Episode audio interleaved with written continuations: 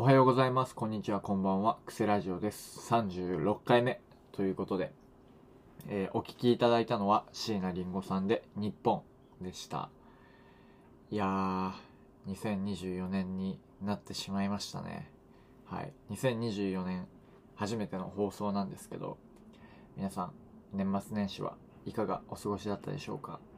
あのね、僕は毎年のように地地元に帰って過ごしてるんですけど今年も地元に帰って年末年始過ごしました。で僕のとこすごい田舎なんですけどあの除夜の鐘あるじゃないですか。あれ鳴らせるんですよ。その近所のお寺に行くと除夜の鐘鳴らせて。で50 23時57分くらいに友達から電話かかってきて「もしもし」って出たら「除夜の鐘12時までだけど来ないの?」みたいな言われて「えマジ?」ってなるじゃないですか。でも走って。まあその走って3分4分ぐらいのところにあるんですよ。お寺が。だから僕走りながら年を越しましたね。でそれをまあインスタのストーリーズに上げたんですけどすごいみんないいね押してくれてて。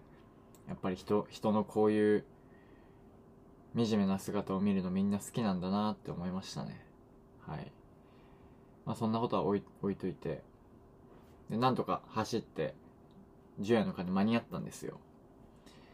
でまあ10人いないくらいだったんでまあ適当に3回ぐらい着いたらもっとついていいよって言われてもっとつくじゃないですか。でまあ90回ぐらいになるじゃないですか全体で。でも誰も叩く人がいない。もうみんなおじいちゃんおばあちゃんで叩く元気がないから叩いていいよって言われて。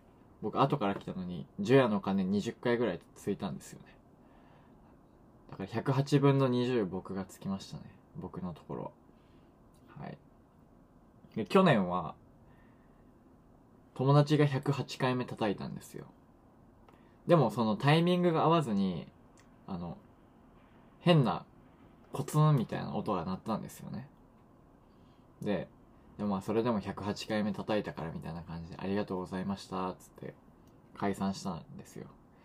で解散してお寺降りて駐車場まで行ったらゴーンってなったんですよ。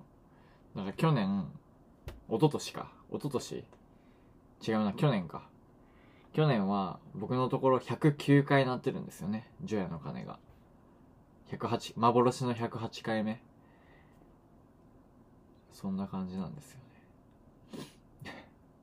そんなかんそんなこんなであの除夜の鐘つきまして次どうするかってなった時にまあ毎年のように初詣行ってるんですよねそのままその足で。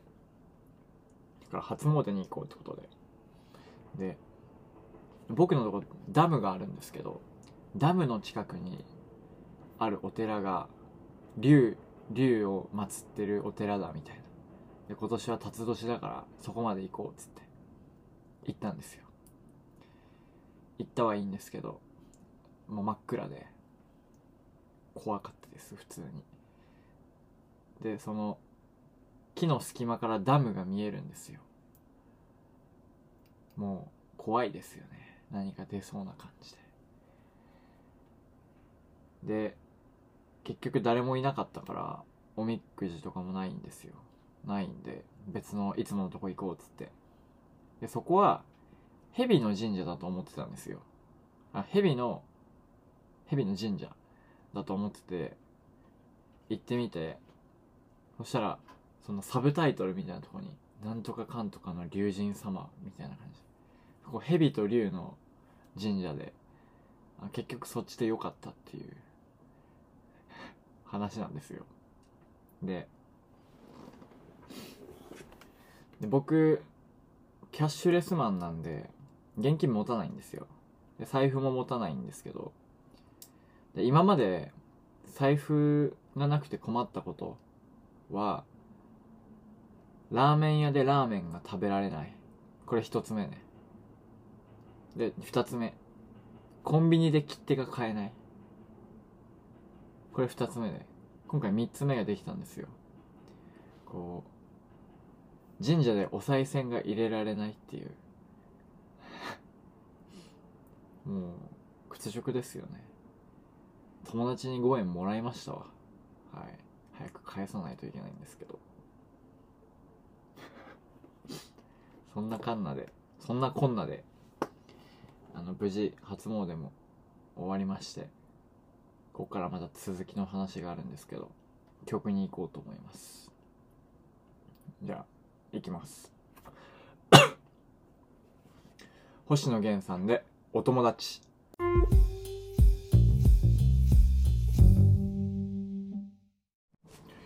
お聞きいただいたのは星野源さんでお友達でした。というか、えっ、と今は2月9日の金曜日23時26分ということで、えー前回ねオープニングを撮ってから、え1ヶ月以上経過してしまいました。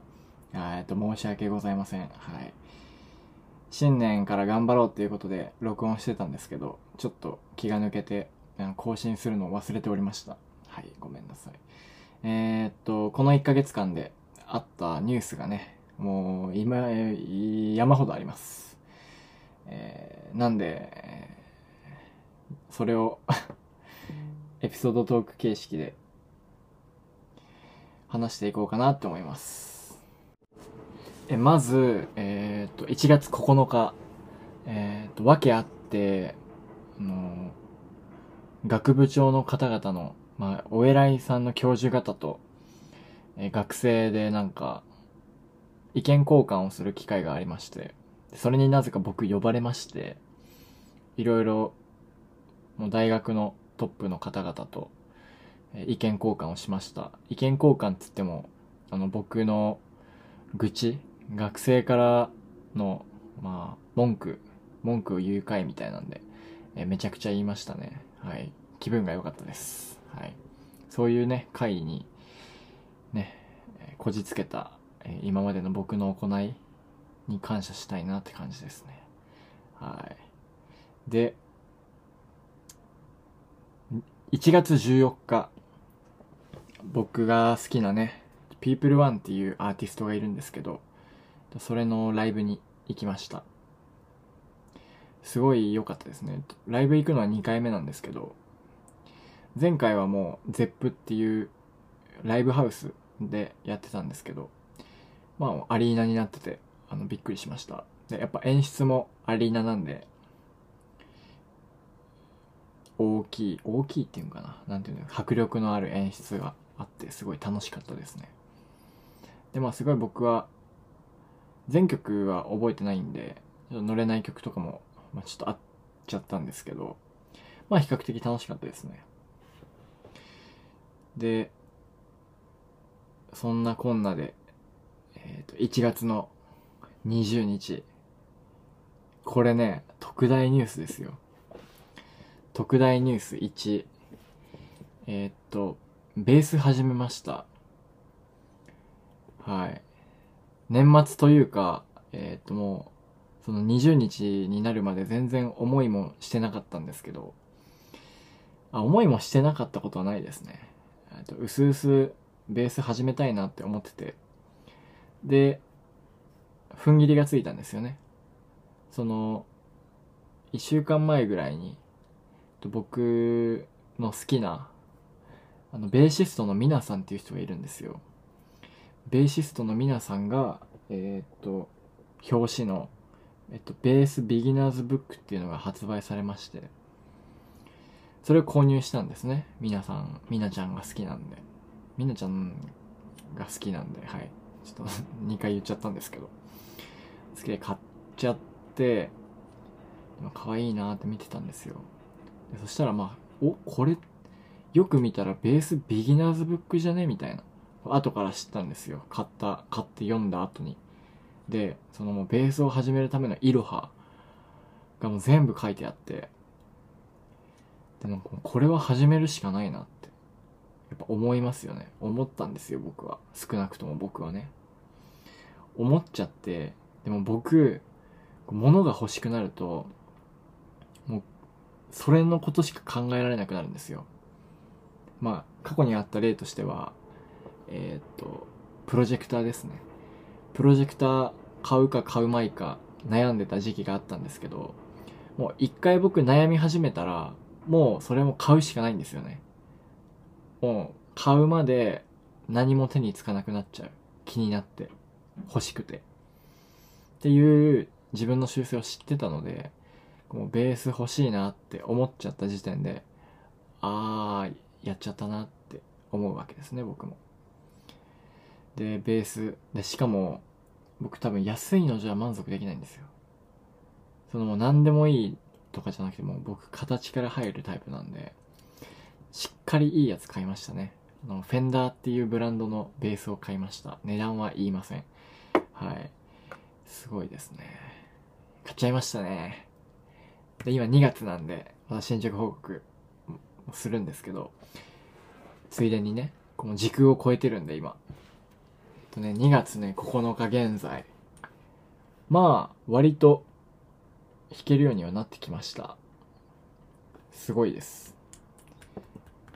えー、っとね、藤井風さんの曲だとか、椎名林檎さんの曲だとか、えー、米津玄師さんの曲だとか、ベースが光る曲はね、いろいろあるんですよね。丸の内サディスティックだったりとか、キックバックであったりとか、いろいろあるんですけど、練習して、まあ、割とフレーズだったり、サビまでとかなら弾けるようになってきてて、楽しいですね。もともと、手が、まあ、結構小さい方ではないので、割と楽々弾けましたね。その、はい、ちょっとセンスありましたわ。初めて楽器触ったんですけど、これがベースかって感じで。最初はデカーとか思ったんですけども結構割と最近は手に馴染んできて。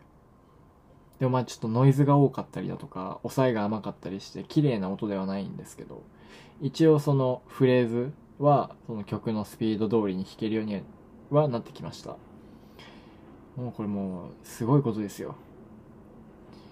1月の15日ぐらいまでは考えてなかったことなんで、もうたった3日、5日でもう買っちゃうんで、そういう行動力ですよね。この、クセラジオもそうですけど、行動力なんですよ、僕は。このクセラジオもちょっとラジオ配信してみたいなと思った30分後にはもう配信してたんで、そういう感じで生きております。はい。ちょっと未来のことはね、あんま考えてないですね。今を生きてます。はい。そんな感じで、1月20日にベースを買いました。という感じで、ここで一回区切りましょうかね。7分も喋ってるんで。まだまだ話したいことは山ほどあります。お楽しみに。えー、じゃあ、ちょっと待ってくださいね。一旦切って曲考えます。ちょっと待ってください。はい、決まりました。いきます。藤井風で Down。はい、どうだったでしょうか。えー、藤井風さんで Down でした。これイントロがね、すごい特徴的で、これも弾けます。はい。弾かないですけど、ちょっとまだ汚ねえ音なんで、もうちょっと綺麗な音になったら聞かせようかなって思います。で、ベース始めましたっていう話が終わりまして、で、27日ですね。来たる。1月27日。キングヌー、The Greatest Unknown in 東京ドームということで。はい、ちょっとね、これはね、語らずして語れない。ん？語らぬ、語らず、語らずにはいられない。語ら、ちょっともうわかんないですね、日本語が。はい。まあそんな感じはあるんですけど、キングヌーさんですよ。僕は6月にね、日産スタジアム行って、もう目ん玉飛び出ました、正直。結構多分飛び出、飛び出たんですよ。飛び出て、その2回目、これやっぱ前回を超えてくるのか。スタジアムの方が規模はでかかったですよ、正直。で、東京ドームになって、これどうなるんや、見せてみろキングヌーという感じでこう行ったんですよ。これもまた一人で行きましたね。毎度のこと一人。一人でしかもうライブ行かないんですけど、一人で行きまして、もう期待してたんですよ。ちょっとね、今からね、まだツアーは終わってないんで、ネタバレになっちゃうんで、あの、気になる人はあれなんですけど、気になる人はね、聞かないで、ちょっと今地震が揺れましたね。まあそんなことはどうでもいいんですよ。地震があっても、もう関係ないですね。キングで行きました。ごめんなさい、何回も同じ話。1曲目。どうぶち上げてくれるって思、思いました。これスペシャルズ来るんですよね、1曲目から。えっぐい。スペシャルズからの一途。この呪術回戦つながり。これ。しかも2曲ぶっ飛ばし、アップテンポの曲。これやばかったですね。で、もう3曲目、4曲目ももう、ちょっと忘れちゃったんですけど、スターダムとか、もうアップテンポの曲めっちゃ来て、もう、え、もうこれ、これ以上盛り上がりないやろって思ってたんですよ。思ってたら、ありましたわ。はい。まあその一旦4曲ぐらいバッコーン盛り上がって、でまあ結構バラード系になって、しんみり。でもさすがにね、10曲もアップテンポ来たら困るんで、まあしんみり来て、ああ、いいなみたいな。で結構ライブバンドなんですよ、キングヌーって。だからライブ、ライブでこそ光る。だから皆さんライブに行ってください。ライブのアレンジ。もう全員みんなアレンジでやってるんですよ。歌い方も弾き方も叩き方も。全部ライブでやってるんで、楽しいですね。多分同じ演奏はないと思います。諸行無常って感じで。で、ライブやばいんですよ。この諸行無常がまあヒントになってくるんですけど、わかる人にはわかるヒントです。はい。でもちょっとね、この曲で聴いてもらいましょう。で、ちょっとこういう流れがあったんですよ。2曲いきます。聴いてください。どうぞ。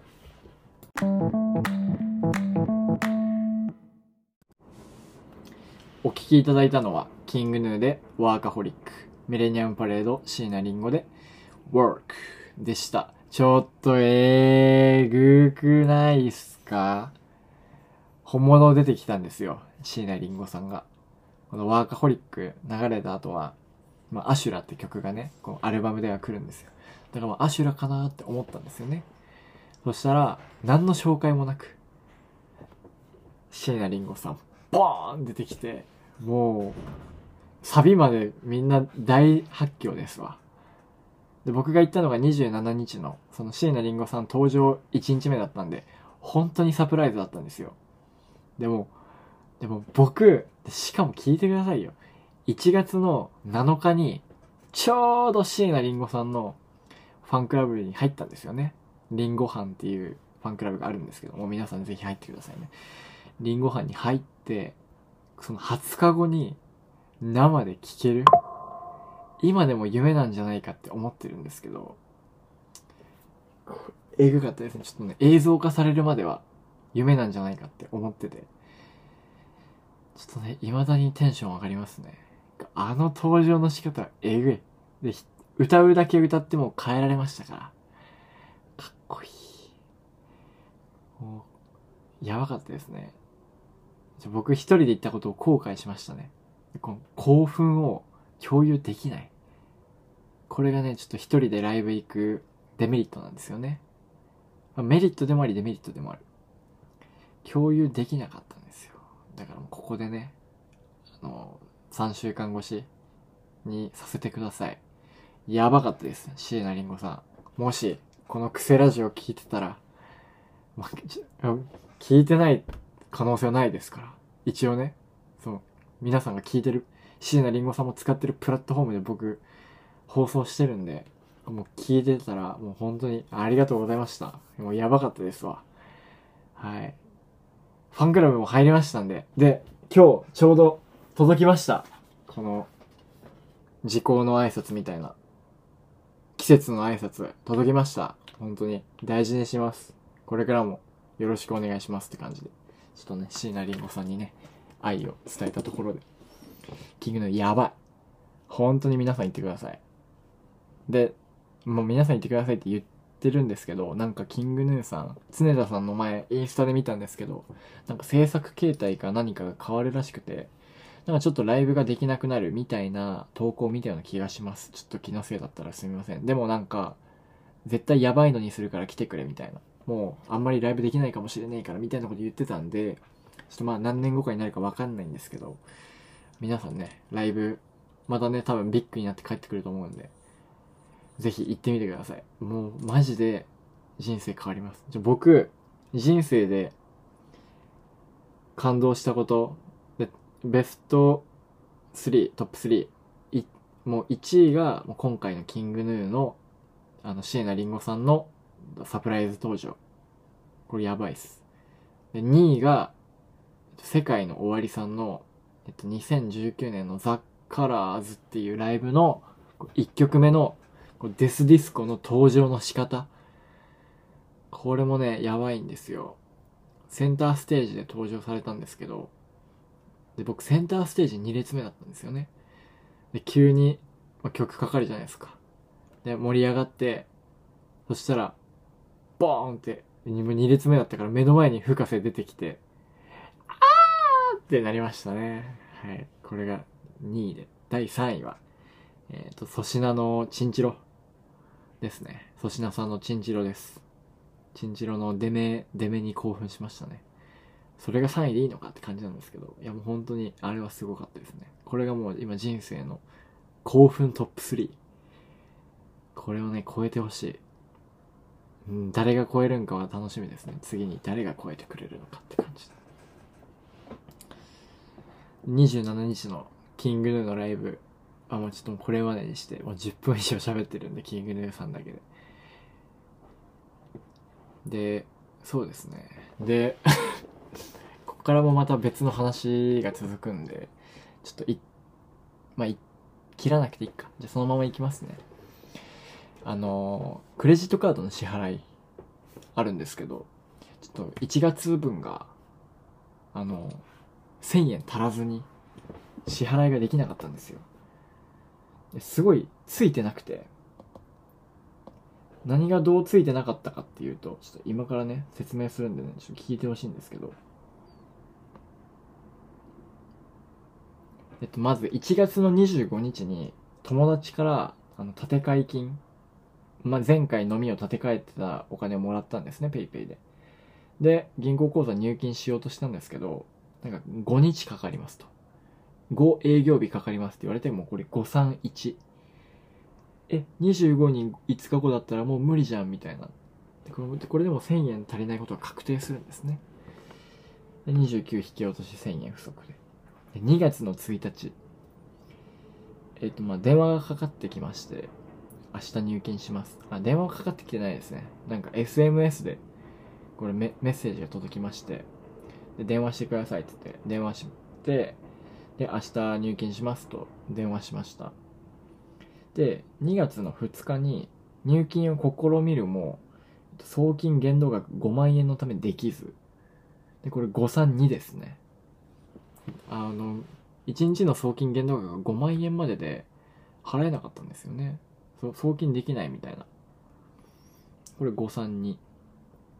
で、やばいっつって、明日、窓口行こうっつって行きます。で、2月3日4日、増額申請するも土日で営業していない。これ533ですね。もうついてないでしょ。どう考えても。で、まあ5日の月曜日に無事復活しまして、入金しまして、まあ事なきを得ましたね。まあちょっとしょうがないですね、これは。こればっかりは。まあそういうこともありますわって感じですわ。はい。もうこれからはちょっとね、気をつけます。まあ、謝罪もしまして、あ、ごめんなさい。送金が5万円までしかできずに、つって。で、なんかその 受付の人も、今日から毎日5万円送金してもちょっと4日かかるんですけど、つって。あ、でもいいですよ。その毎回、その手数料かかるんでって言われたんですけど、遅延金もかかるんですよね。容赦なく。遅延金止めてくれやって思ったんですけど、まあそんな、でも僕がね、払えてない身なんで、この完全に立場下なんで、ちょっとそんなこと言えなかったんですけど、その手数料の心配するくらいなら、その遅延金止めてくれやって思いましたね。はい。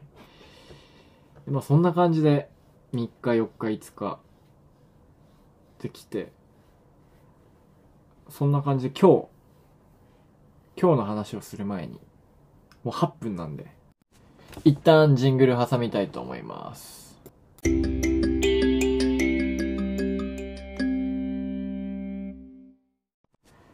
はい。えっと、まあ、今日というか昨日、もうちょっと日過ぎちゃいました。2月10日になっちゃったんですけど、えー今日の夜、ちょっとね、あの、一番大学の友達の中で、その友達歴が長い、もう入学式前から知り合って、ずっと仲良し、で、なんかまあ、結構気が合う友達がいて、久しぶりに、その子と、あの、晩ご飯一緒に食べて、やっぱ熱い話になりまして、結構、いい回でしたね。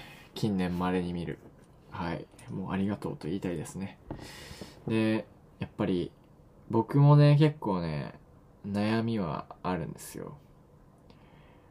まあ、こうやってラジオを配信するように、やっぱり人、なんか変わってるんですよね、僕は。はい。もう、分かってます、自分でも。周りと一緒が嫌なんですよ。変わってて、まあその子もね、結構ね、変わってるんですよ。結構いろいろ、曲出したり、アパレル挑戦したりとか、いろいろ頑張ってる子で、すごい僕もね、ごい尊敬、リスペクトし合ってる仲なんですよ。でもその子にまあ結構ね、悩みをね、悩み相談しました。でもちょっとここでもね、あの、言うんですけど、やっぱり僕、自分の感情を人に出すのが苦手なんですよね。っていうのも、幼少期から、やっぱりリーダーを任されることが多くて。で、人の上に立つから、僕が自我を出しちゃうと、目的がブレて、統制が効かなくなっちゃうんですよ。なんで、僕は自我を押し殺して、まあ、例えば、課題に取り組むであったりとか、まあ、例えば行事、行事事があったら、まあ、みんなをいい方向に向けるために、全体を俯瞰して、自分が一番、その会が滞りなく進むための立ち位置に立っちゃうんですよ、僕は。それがあって、そういうの、なんか、じ、どれが自分の、どれが本当の自分か分かんないんだよね、みたいな。で恋愛とかでも、こう結構陽気なキャラで、こうみんなと仲良くできるけど、いざ素を出しちゃうと、結構まあ、カエル化？最近で言うカエル化ですか？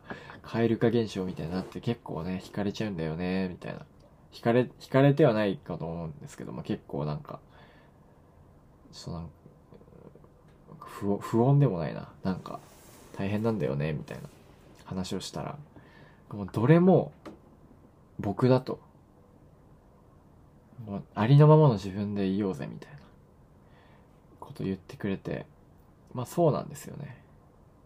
周りに合わせる必要はないんですよね。まあそれで自己中心的になって阻害に、阻害しちゃうのもちょっと違うんですけど、自分を殺してまで生きる必要はないなっていうのを、まあ、彼と話して、すごい思いましたね。彼もなんか曲、まあラ、フリースタイルのラップみたいな曲、曲っていうんですかね。出してて、それのなんか題名、Keep It Real っていう、ありのままでいろみたいな。で、なんか歌詞も、その子の生い立ちとか、人となり、性格がわかるような歌詞で、すごいいい歌詞だなって思って、まあその子の話も聞いて、やっぱりそうなんですよね。周りと比べるから、やっぱ自己肯定感も下がっちゃうし、良くないなって、周りと比べるのは。やっぱり SNS と、SNS とか見てても、やっぱキラキラした人ばっかりじゃないですか。そういうの見てると、やっぱ良くないから、っていう意味もあって、僕はまあ結構自分の趣味、ベースとか、筋トレとか始めたんですけど、やっぱ自分と向き合うですよね。そういうベースだったり、筋トレだったりは。だから、外に向かないんですよ、もう意識が。自分との戦い。これね、結構ね、現代にちょっと不足してる考え方なんじゃないかなと思います。周りはね、どうでもいいんですよ。SNS の更新も頑張る必要ないですし、ストーリーウィズも見る必要ないです。僕、全員表示です。はい。見たい人のだけ見てます。その、人の生活を見たくなるようなユーザーインタユーザーインターフェース UI になってるんですよ。わかります？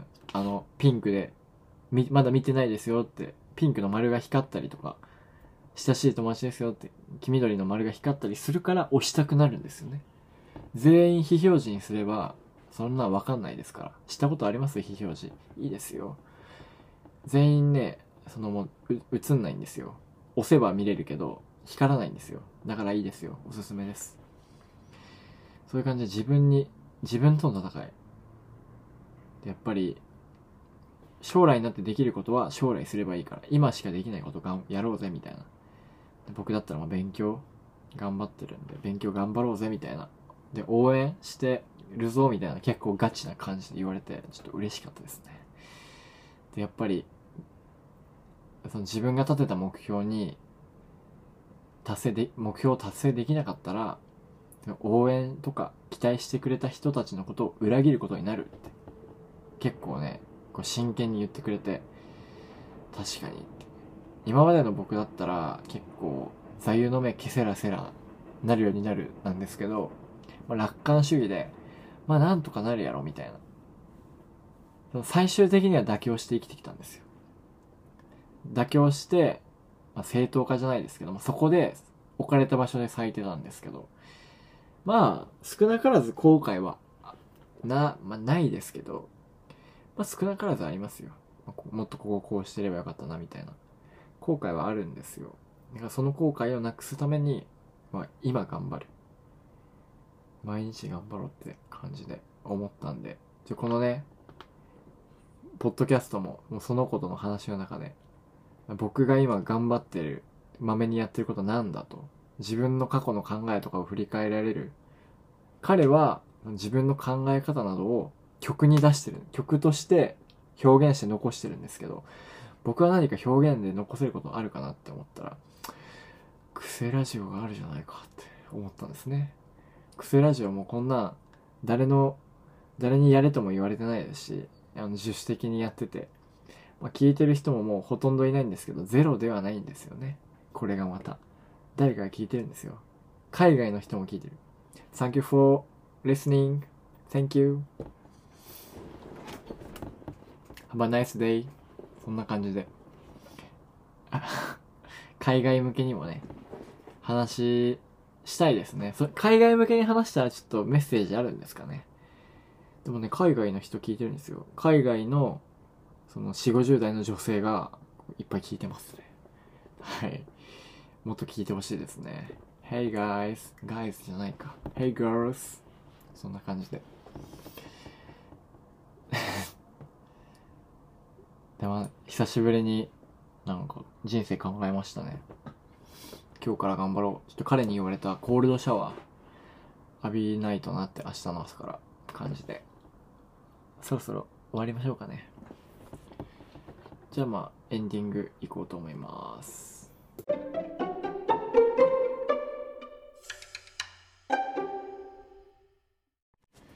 エンディングですこのポッドキャストは主要音楽プラットフォームで配信しております。音楽ありバージョンは Spotify 独占です。ぜひダウンロードしてみてください。えー、また、公式のプレイリストもあります。クセラジオ公式プレイリスト、公式 PL と検索してみてください。概要欄にも貼っておきます。じゃあ、あの、クセラジオでした。オフィシャルヒゲダンディズムさんで日常。